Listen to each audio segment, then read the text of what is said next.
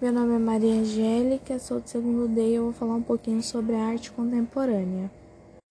A arte contemporânea é uma tendência artística que nasceu na segunda metade do século XX, após a Segunda Guerra Mundial.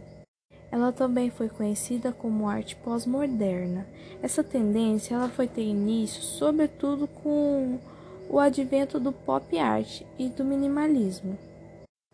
As suas principais características da arte contemporânea são abandono dos suportes tradicionais, liberdade e subjetividade na produção artística, influência de uma sociedade permeada pela troca de informações, pelo uso da tecnologia e pelas novas mídias, a efemeridade das obras, a mescla de diferentes estilos artísticos e a criação de conceitos, utilização de materiais diversos na mesma obra, a fusão entre as obras de arte e a vida cotidiana.